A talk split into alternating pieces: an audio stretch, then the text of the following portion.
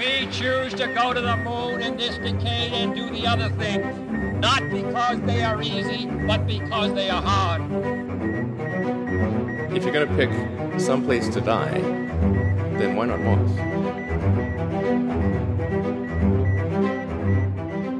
Hola, bienvenidos a un nuevo episodio de Parsec. Es algo distinto porque lo estoy presentando yo. Matías me ha hecho la trampa en el último momento. ¿Qué tal estás, Matías? Bueno, me había dado cuenta de que siempre presentaba yo y bueno, como esto es 50-50, es un podcast de los dos, pues digo, le toca a él presentar. Pero tú presentas muy bien, Matías. bueno, yo, yo soy muy de saltar directamente al grano y en esta ocasión quiero saltar a un grano que no os esperáis y es que este domingo el domingo 16 de octubre, este señor y yo, Javi y yo, vamos a grabar un episodio de Parsec en directo, en vivo, con público, en Madrid, en las JPod, en las jornadas de podcasting que se hacen todos los años. Y podéis venir si queréis, si queréis presenciar la grabación, si queréis ir a las conferencias sobre podcasting, etcétera. Estáis invitadísimos. Eh, se pueden comprar las entradas en jpod.es. Eh, no sé si este año hay entradas solo para el domingo, pero bueno, podéis comprar la entrada para todo el evento y también el domingo vernos en directo, que de hecho vamos a grabar un episodio conjunto con Alex Barredo, que hace una ponencia también el domingo por la mañana. Nosotros vamos a grabar a eso de las 10 de la mañana, la ponencia de Alex es a las 11. No sé muy bien cómo lo vamos a plantear, la verdad, si va a ser, al ser un episodio conjunto de Elon y Parsec, si va a ser mucho Elon Musk, si va a ser mucho SpaceX, mucho Starlink, o si vamos a meternos también en otros fregados. Mm, ¿Tú qué dices? Yo creo que deberíamos hacer un episodio de Parlon, un poquito de Parsec, un poquito de Elon, aunque, bueno, Elon tiende a acaparar todo cada vez que aparece, así que seguramente haya mucho de Elon, pero bueno, yo creo que algo podemos tocar de algo que no sea exactamente solo Elon Musk. Parlon me gusta, suena mejor que Elsec. ¿Te gusta? Pues quería empezar este episodio con eh, una actualización, un update sobre algo que comentamos en el episodio anterior y es el lanzamiento de Firefly del cohete Alpha, que dijimos que había sido exitoso. De hecho, la propia Firefly lo ha declarado exitoso. Pero se ha detectado eh, de forma extraoficial que. Exitoso, pero poco. a ver, al, al, fin y al cabo, un lanzamiento no es solo que despegue el cohete, también tienes que entregar las órbitas, o sea, las cargas en su órbita.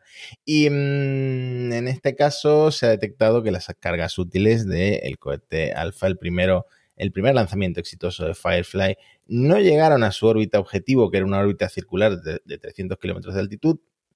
Se quedaron mucho más bajos y en consecuencia ya reentraron en la atmósfera. Eh, mucho antes de lo previsto. Eh, ya sabemos que hay pues estas eh, webs donde se puede seguir el, eh, dónde están los objetos más o menos y la Fuerza Espacial tiene su propio eh, tracker. Celestrak, Space Track, hablamos de ellos, por ejemplo, en el episodio de basura espacial. Exactamente. Y estos objetos, que eran ocho cargas, eh, por lo visto se dejaron en una órbita con un perigeo de 220 kilómetros y un apogeo de 275 kilómetros. Muy bajito, entonces por eso reentraron, ni siquiera en una órbita circular. Esto estuve leyendo por ahí en Space News que en el dossier de prensa de Firefly decía que los satélites se iban a colocar primero en esa órbita elíptica y luego se iba a hacer como un encendido de circularización para insertarlas en esa órbita de 300 kilómetros de altura, de altitud. Pues eso, entonces, según la base de datos de Space Track de la Fuerza Espacial de Estados Unidos, Tres de los objetos que se lanzaron reingresaron el 5 de octubre y el cuarto, que sería la etapa superior de, del cohete, reingresó el 7 de octubre. Faltan algunos que no sé muy bien si está identificado cuándo eh, reentraron, pero en este artículo que he leído no identifican exactamente el momento, pero por lo visto si ya han reentrado todos, no queda ninguno en el espacio. Y como decía al principio, lo extraño lo curioso de esto es que Firefly Aerospace, la empresa, el lanzador, dice que su lanzamiento fue exitoso, fue un éxito. Han modificado la historia de alguna forma diciendo que el objetivo de la misión era lograr una órbita elíptica como la que acabo de comentar, dejando de comentar lo de el encendido de circularización. Si, reescribes cuáles son tus objetivos, pues puedes conseguir un éxito. Eso es de, primero de reescribir la historia. Exactamente. Al final tú escribes la historia como te dé la gana cuando eh, eres una empresa que declara haber tenido el éxito que dice Firefly Aerospace que ha tenido. Pero lo curioso de esto, y es que no lo habíamos comentado, como decíamos, ocho pequeños satélites de carga en este microlanzador, pero tres, al menos tres cargas útiles españolas, de firma española. Tenemos el picosatélite Fosasat 1B2 de la empresa madrileña Fosa y también dos demostradores tecnológicos del eh, propulsor iónico Acena de la compañía INI Space, también madrileña. O sea, te pilla cerca. De hecho, conozco a los dos CEOs de las dos compañías. ¿Sí? Sí, al de Fosa, al de Fosa lo conocí en unas conferencias que hubo en Málaga, precisamente, en 2020. Fíjate. De pequeños satélites. Sí, era antes de que te conociera yo a ti, entonces no pudimos quedar, pero era en 2020, allí por febrero. Eh, hubo cierta tensión, porque claro, ya en ese momento el coronavirus estaba ahí pululando y de hecho los ponentes que venían de Italia no podían venir. Pero bueno, y el que estaba, uno que estaba dando, dando una charla era el CEO de FOSA, eh, Julián Fernández, que en ese momento, si no me equivoco mal, tenía 18 años y ya había fundado la empresa que hace satélites, que se llaman picosatélites porque tienen, no sé si eran 4 o 5 centímetros de lado, son cubos de ese tamaño. Me acabo de sentir muy viejo. ¿Verdad? es muy terrible. y el CEO de INI también estaba precisamente en estas conferencias hablando de, de sus motores de bajo empuje, pero con este coincidía en un proyecto de GMV. Estuve carteándome y entrevistándome con él para un, para un trabajo. Habrá que mandarles un WhatsApp o algo para preguntar si ha sido suficiente el tiempo que han estado en el espacio para demostrar la tecnología de, de, propulsión iónica, que esto para los satélites va a tener mucho interés en el futuro próximo. Pero tenemos, si hemos empezado con una nota un poco negativa para Firefly, ¿no? Vamos a seguir, yo creo que con una noticia bastante triste, también la crónica de una muerte anunciada porque esta sonda marciana siempre ha tenido desde que llegó a Marte problemas, por un lado con el polvo y por otro lado perforando el suelo, que era una de sus misiones. La sonda InSight, el módulo de aterrizaje, el aterrizador InSight eh, de la NASA, que ya se está preparando básicamente para su final, ya se sabía que no le quedaba mucho, pero se está acercando, está como a 3.000 kilómetros una tormenta de polvo del tamaño de un continente. Toma ya. si, decíamos que cuando hubiera un poco de polvo en site igual corría peligro porque sus paneles ya no eran capaces de coger suficiente potencia, ¿por qué, ¿por qué jugársela? Vamos a mandar una tormenta de polvo del tamaño de un continente. si la otra vez hablábamos de un huracán de categoría 4, pues ahora en Marte tienen esta tormenta significativa, vamos a decir. Pues, pues exactamente. Insight siempre ha tenido estos problemas con el polvo. La última foto, el último selfie que se hizo, se la puede ver cubierta de polvo. Tienen esos paneles solares redondos, circulares, completamente cubiertos de polvo y son la única fuente de energía que tiene. Entonces, claro, es problemático, como podéis imaginar. La tormenta se acerca, la atmósfera, dice la NASA, el haze, ¿no? Como la neblina del aire mm. ya es un 40% eh, más espeso que antes, más espesa que antes, lo que ha reducido considerablemente la cantidad de energía que es capaz de obtener Insight del Sol, que de por, sí era bastante baja, de 425 vatios hora por Sol a 275 vatios hora por Sol. Le está quedando muy poquita energía. Originalmente estos paneles eran capaces de generar en Marte con un día despejado entre 600 y 700 vatios de potencia no se sabe realmente si esta tormenta va a ser el final de Insight o no. Em, si la tormenta dura varias semanas, probablemente lo sea, pero si sobrevive mm, la próxima tormenta, entonces ya dará el golpe de gracia casi con total seguridad. Entonces, una sonda, una misión que se apaga, que ha sido exitosa, la NASA la ha considerado exitosa a pesar de mm, esa ¿cómo se llama? Una sonda de calor, un, em, sí, como un termómetro, ¿no? El que intentaban meter dentro de la superficie de la Tierra que no consiguieron taladrar suficiente hasta donde querían meter porque luego se encontraron que la piedra era más dura de lo que esperaban en la zona en la que estaba. Elysium Planitia, ¿no? Exactamente, una zona elegida pues porque pensaban que iba a ser fácil, que no tenía muchas rocas ni muchos cráteres, que iban a poder perforarla con facilidad y al final eh, resultó ser mucho más dura de lo esperado con este instrumento, un calorímetro, acabo de buscarlo, con él iban a intentar medir el flujo de calor que emitía el subsuelo de Marte con una precisión brutal pues nunca llegaron a, perforar el suelo. Eso que lo intentaron por activa y por pasiva, o sea, por el taladro, por golpear el taladro como si fuera un martillo con el, la pala que tiene Insight, o sea, intentaron todo lo humano y lo divino y aún así no consiguieron. Pero bueno, no era el único instrumento, tenía muchos instrumentos Insight y todos los demás han funcionado bastante bien. Han detectado que eran 1300 eh, martemotos. Martemotos, como le llamamos en algún episodio de Parsec.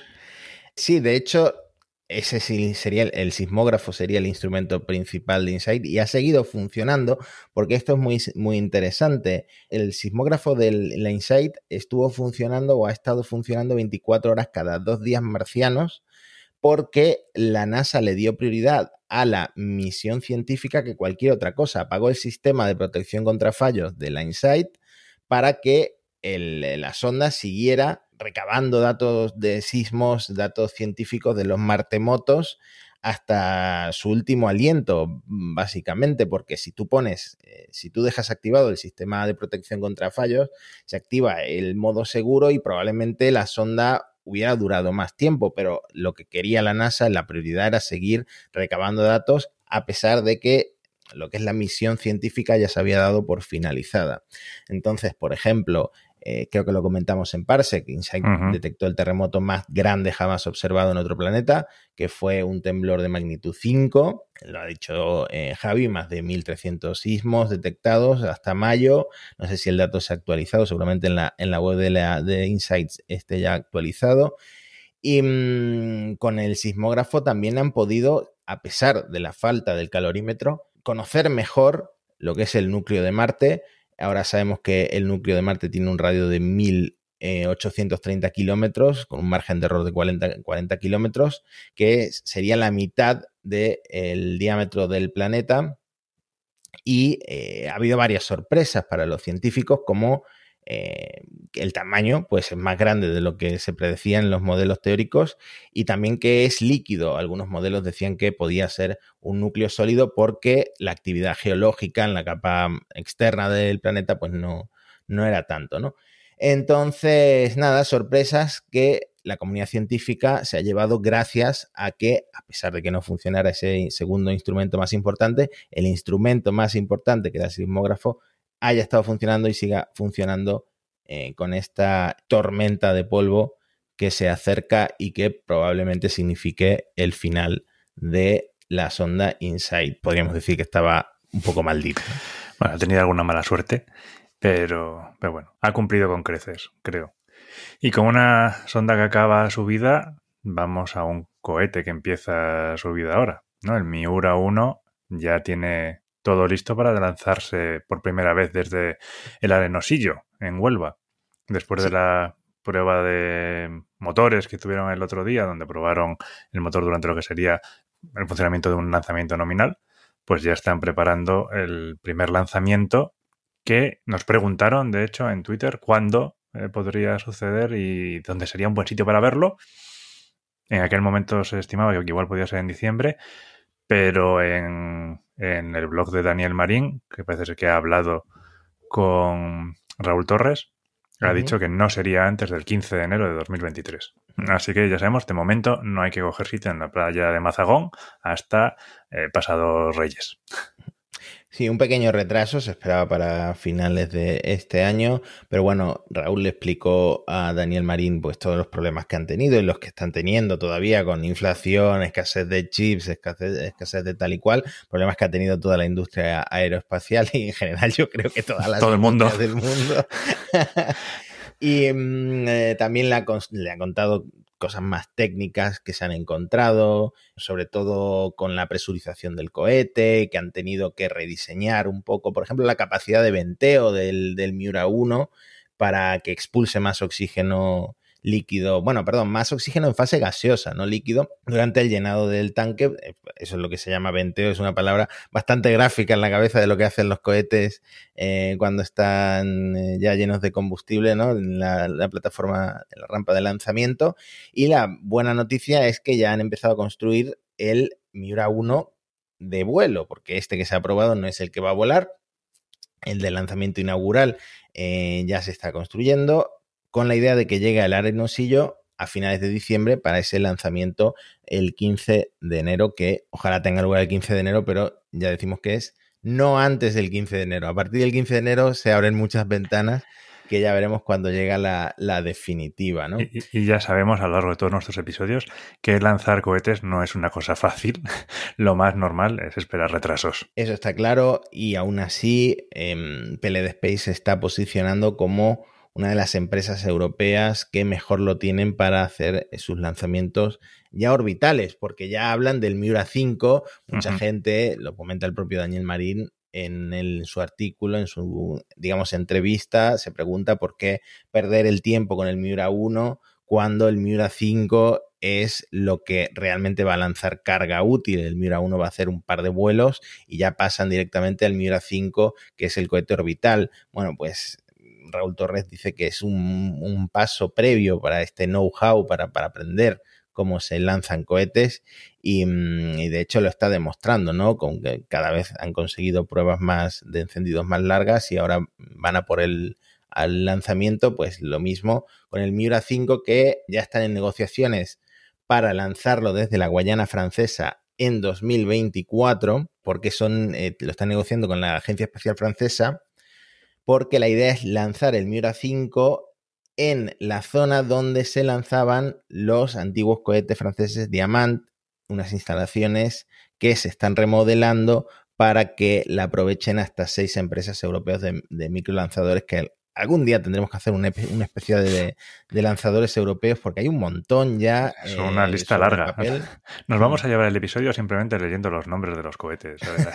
un montón. el episodio de Parsec más aburrido de la historia, pero necesario, ¿no? Eh, bueno, el Diamant fue el primer cohete no estadounidense, no soviético, 100% francés, que realizó 12 vuelos entre 1965 y 1975 antes de que pasaran a los Ariane pero ahora esa mm, zona histórica en la Guayana francesa eh, va a ser de los lanzadores privados europeos como el Miura 5. La construcción de las primeras piezas del Miura 5 ya ha comenzado en eh, Elche y dice Daniel Maril que, por ejemplo, el tanque de queroseno y las turbobombas del motor Triple C están en producción. Así que le deseamos a eh, Raúl Torres y las 150 personas que están trabajando en PLD Space que tengan un exitoso lanzamiento y ojalá nos inviten a verlo desde, desde, Huelva. Ya, yo no sé cómo hacerle la pelota a Raúl para que nos invite, pero lo voy a intentar por todos los medios, por el podcast. Raúl, te queremos. Desde Parsec apoyamos PLD Space con todo nuestro corazón. No nos ofrecemos voluntarios para volar en el primer PLD Space eh, o Miura eh, tripulado, pero quizá en el segundo. En el segundo. Cuando el Miura 9 lance a Susi, ¿eh? entonces igual nos lo podemos plantear. Bueno, los que sí han volado, los que sí han lanzado una nave tripulada otra vez han sido SpaceX. De hecho, no hay otra empresa. Todavía estamos esperando a que Boeing lance a alguien al espacio. en fin, Boeing. Ay, lo de Boeing. Ojalá salgan muchos reportajes salseantes de, de esta época en Boeing, porque de verdad que tienen que estar dentro. Bueno, lo siento por los ingenieros de Boeing, ¿eh? Lo sí, siento por los ingenieros sí. de Boeing. Pero la realidad es que SpaceX es la única empresa con capacidad para lanzar astronautas desde Estados Unidos actualmente y lo han hecho no solo con estadounidenses, no solo con japoneses, europeos, también con rusos, porque por fin aquel acuerdo del que te llevamos hablando tanto tiempo mm. se ha materializado Ya hubo un vuelo en Soyuz de un astronauta estadounidense. Y ahora Ana Kikina de Roscosmos, la única mujer cosmonauta en activo ahora mismo, ha volado en una Crew Dragon. De hecho, ha sido en la cápsula Endurance, que ha sido su segundo vuelo, y este ha sido además el octavo de una Crew Dragon, porque a pesar de que la misión se llama Crew 5, tenemos la primera de demostración y también tenemos la Inspiration 4, y bueno, van a empezar a multiplicarse probablemente estos vuelos tripulados, pero yo creo que lo más destacado es lo de Anakikina porque, bueno, estamos, eh, de hecho la escalada de la guerra está siendo intensa estos últimos días y, mm, y, bueno, parece que en el sector espacial nos llevamos todos bien, que me, parece lo lógico, debería ser así en todos los sectores. Hombre, aquí es que es bastante importante, es decir, la estación espacial es una es internacional, es un proyecto común entre todos los países y obviamente si alguno en algún momento tiene un problema para lanzar a sus astronautas a la estación, tienen que cubrirlo los otros socios. A Estados Unidos le ha pasado durante mucho tiempo. Ha estado lanzando a sus astronautas con naves Soyuz rusas. No es que a Rusia se plantee que le pueda pasar, aunque igual las sanciones le pueden llevar a esto. El caso es que también tiene sentido que un astronauta ruso, en este caso una astronauta rusa, vuele con una Crew Dragon para ver cómo funciona el sistema y que en el futuro se dé falta por lanzar más eh, astronautas o cosmonautas rusos a la estación espacial. Tiene todo el sentido del mundo, hay que colaborar. No les queda otra. Además, eh, bueno, eh, Estados Unidos ya ha confirmado que está para mantener la estación hasta el 2030. Rusia, yo creo que sigue con su actitud de, bueno, ya veremos. Pero bueno, desde luego por lo menos hasta el 2024 va a estar ahí, entonces tiene que mantener la colaboración. Hmm. están forzados a colaborar, también te voy a decir, no les queda otra. Veremos el programa espacial ruso también eh, cómo se queda después de todo este dineral que se están gastando con la guerra. Últimamente también tienen que reparar puentes. Bueno, el otro día, una de las misiones lunares que iban a mandar la han retrasado ya, porque han dicho que ya no pueden asumirla. Y luego en el IAC, China habló de su base lunar, que se suponía que era un proyecto conjunto sino-ruso, pero China lo planteaba un poco casi como suyo y abriéndolo a colaboración internacional prácticamente sin ninguna mención a Rusia, sin ninguna mención a Rusia. Hmm. O sea que está incluso su colaboración, o sea, ya han retrasado una misión lunar, sus colaboraciones con socios internacionales están un poco en pinganitos. Tienen el programa, sí, eh, toda esta situación les está afectando mucho. Pues también una pena porque el programa espacial histórico ruso, los cohetes rusos, todo, pues ojalá pudiéramos seguir hablando de lanzamientos desde Baikonur durante muchos, muchos episodios de Parsec, pero no se pinta muy mal la cosa en Rusia. Pero volviendo a Ana Kikina, 38 años, la más joven de la tripulación de la Cruz 5, como decía, la única cosmonauta profesional en servicio ahora mismo en Rusia, porque Yelena Serova tuvo que abandonar para ser elegida, para presentarse a diputada. Entonces, eh, nada, también hubo cierta polémica, he leído por ahí, em, porque no pasó unas pruebas y al final Roscosmos tuvo que intervenir para que pudiera seguir siendo, seguir estando en el cuerpo y seguir eh, optando a ser eh, designada para una misión. De hecho, se fue asignada para una misión Soyuz, pero cuando ocurrió el acuerdo entre Rusia y Estados Unidos, al final la movieron a la Cruz 5 de SpaceX. Es la sexta mujer rusa que viaja al espacio y la quinta cosmonauta profesional en órbita. Em, dime. Sí, no, te iba a decir que el resto de la tripulación también es. Hay que comentarlos, ¿no? Está Koichi Wakata, como decías, que era de la JAXA, que vuela aquí con un acuerdo con la NASA. Y luego están Nicole Mann y John Casada, los dos de la NASA. Curiosamente, estos dos estaban asignados a volar en naves Starliner de Boeing, pero bueno, dado lo que ha pasado, pues al final les han recolocado en una Crew Dragon, ¿qué le vamos a hacer? Bueno, suficientes pullitas a la pobre Boeing que suficiente tiene. Por cierto, Nicole y John, obviamente, y Josh, obviamente son eh, nuevos en esto de viajar al espacio, pero eh, Koichi Wakata no es el único veterano de la Crew 5. En cuanto a una noticia que siempre cubrimos porque es curiosa, el indicador de microgravedad de la misión Crew 5 es, en este caso, un peluche de Albert Einstein. De hecho, funcionando, es, una, es una función vital en estas naves, así sabes cuando estás en microgravedad. Exactamente, de hecho le han cambiado el nombre a este.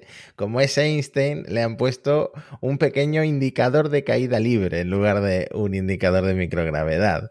Eh, decía, pues en una conexión eh, con la Dragon antes de acoplarse a la Estación Espacial, Internacional, eh, decía Casada, Josh Casada de la NASA, que hay mucha gravedad aquí arriba y eh, que de hecho eso es lo que los mantenía en la nave en órbita y evitaba que la Crew Dragon pues siguiera su rumbo solo en un viaje de ida.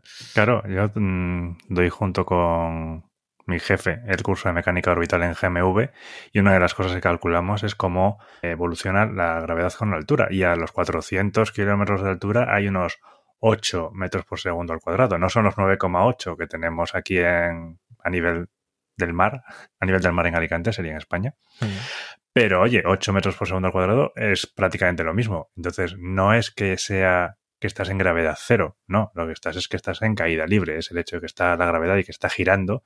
Es la gravedad lo que le mantiene ahí girando. entonces, es flotan porque están en caída libre. Es el mismo efecto que tendrías si estuvieras en un ascensor y cortaras la cuerda. No es muy recomendable, pero estarías en mm, caída libre, en microgravedad, durante unos segundos. Bueno, es lo mismo al final. En la estación está igual que si hubieran cortado la cuerda en el ascensor, solo que como está en órbita, están cayendo indefinidamente. Bueno, supongo que Einstein estaría orgulloso de que todo lo que él pensó en torno a la gravedad ahora se esté probando de tantas formas, ¿no?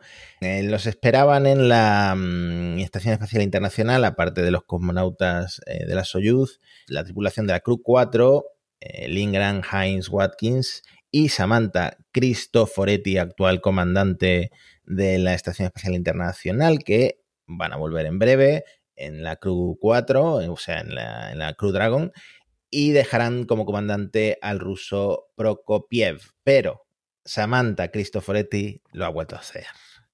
Lo ha vuelto a hacer esta mujer es genial, es muy divertida y además es muy friki, porque ha hecho un tributo perfecto a 2001, una Odisea del Espacio, esa escena en la que hay... Mm, me tendrás que recordar tú cómo, qué era, pero era una mujer tripulante de la nave. Era que el, uno de los científicos que iba desde la Tierra hasta la Luna hacía una parada en una estación espacial e iba eh, en una especie de lanzadera, o había una lanzadera que era de, si no recuerdo mal, de Panam, hablo completamente de memoria, y entonces llegaba la azafata con la bandeja con el vaso y básicamente, pues claro, los zapatos eran de velcro para pegarse en la alfombra y simular como que iban dando. exactamente esa escena es la que ha eh, representado en la Estación Espacial Internacional Samantha Cristoforetti y ha sido genial, ha demostrado que se puede caminar con zapatos de velcro en microgravedad, lo ha hecho dando un giro de 360 grados. Lo curioso es que no es la primera vez que hace algo así, de hecho ya van como cuatro o cinco porque representó una escena de Gravity, haciendo ella de la doctora Ryan Stone. Se puede ver la comparación de la película y la foto que hizo ella, son idénticas, volando en la, en la, nave, en este caso en la estación espacial. Y también eh, se subió como un cosplay de Starbucks de, de Battlestar Galactica. Em, en general, mujeres son las que cosplayea en el espacio, como también hizo con Star Trek en este caso con un disfraz de la capitana eh, Catherine Janeway en su vuelo anterior a la Estación Espacial Internacional en 2015. Yo creo que voy a dejar enlaces de todo para que lo veáis porque esto es, algo más visual que, que, auditivo, pero de verdad que vamos a echar muchísimo de menos a Cristoforetti cuando vuelva a la Tierra dentro de unos días. La reina de los frikis deja la estación espacial. Totalmente. Desde Parsec le mandamos un agradecimiento por hacernos reír desde, desde la órbita baja terrestre. De SpaceX quería comentar alguna cosa antes de pasar a otra cosa. Por, por ejemplo, de repente, de buenas a primeras, este, Elon Musk subió un vídeo a su cuenta de Twitter grabado desde un Starlink. Por lo visto ahora llevan cámaras, no se sabe si todos o si algunos o si este era el único de prueba. Y mm, fue un vídeo curioso porque mm, no sé si es el primero que se mm, hace del el encendido de la segunda etapa del Falcon 9 para lo que es desorbitar, ¿no? Cosa que los chinos todavía están intentando averiguar cómo se hace. Tenemos pollitas para todos en el episodio de hoy. es un, eh, es un vídeo en malísima calidad, pero eh, bueno, es un Starlink. Hasta ahora no, no habíamos visto ningún vídeo grabado con un, con un satélite Starlink, así que es curioso. También otro vídeo muy curioso en uno de los lanzamientos los últimos lanzamientos de Starlink, es el aterrizaje. De hecho, era el segundo booster que aterrizaba por decimocuarta vez. Y se puede ver en el aterrizaje sobre la barcaza autónoma la estela del despegue, porque estaba una, hecho el lanzamiento una hora, una hora precisa para que dejara una estela en, el cielo. Y otra imagen súper, súper bonita eh, que hizo un fotógrafo del el Falcon 9 surcando la luna, ¿no? Porque coincidía exactamente el lanzamiento en su trayectoria con la luna desde cierto ángulo. Así que muchas imágenes muy bonitas de lanzamientos em, relacionados con Starlink últimamente, pero lo que más me interesa a mí es la Starship y parece que el Booster 7 ha vuelto a la plataforma de lanzamiento para nuevas pruebas. Lo que sí va a ocurrir en octubre, curiosamente, es el próximo lanzamiento del Falcon Heavy, que llevamos mucho tiempo esperando tres años esperando que vuelva a lanzarse un Falcon Heavy y parece que el 28 de octubre es la, fecha elegida para el lanzamiento de la misión USSF 44 de la Fuerza Espacial de Estados Unidos. Además, vamos a ver ese tradicional y espectacular aterrizaje de los dos propulsores laterales porque lo que es el de en medio lo van a desechar. Supongo que por el perfil de lanzamiento no, no podrán aterrizarlo y eh, se va a perder, pero son tres propulsores nuevos y los dos laterales van a aterrizar. Me imagino que si es un aterrizaje exitoso en tierra firme, más tarde los reutilizarán para, otra cosa, para otros lanzamientos. Vamos a acabar, si empezamos con una nota un poco triste con el Insight, vamos a acabar con una nota positiva porque el equipo de Capstone por fin ha conseguido mm, el control, por lo menos, del sistema de actitud de esta pequeña nave em, que sigue en su camino de llegar a la órbita lunar el 13 de noviembre, ejecutar una serie de comandos para recuperarla con éxito. Estaba girando un poco sin control y parece que ha detenido el giro y ha recuperado eh, la NASA, bueno, mejor dicho, los controladores de la misión han recuperado el control de eh, tres ejes del sistema este de actitud. Así que una buena noticia para terminar, veremos a Capstone, ojalá veamos a Capstone llegar a su deseada órbita. Sí, porque está yendo con muchos baches, la pobre sonda. Exactamente.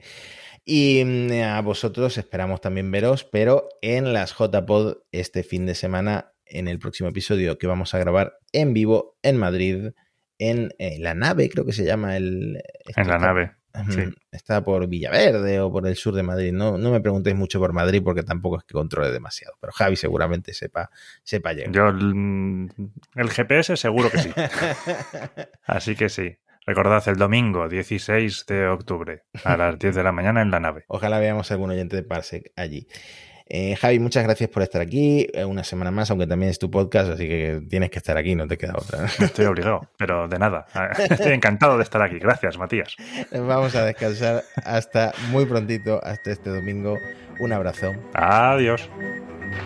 We choose to go to the moon in this decade and do the other things, not because they are easy, but because they are hard. If you're going to pick some place to die, de Bueno Hermoso.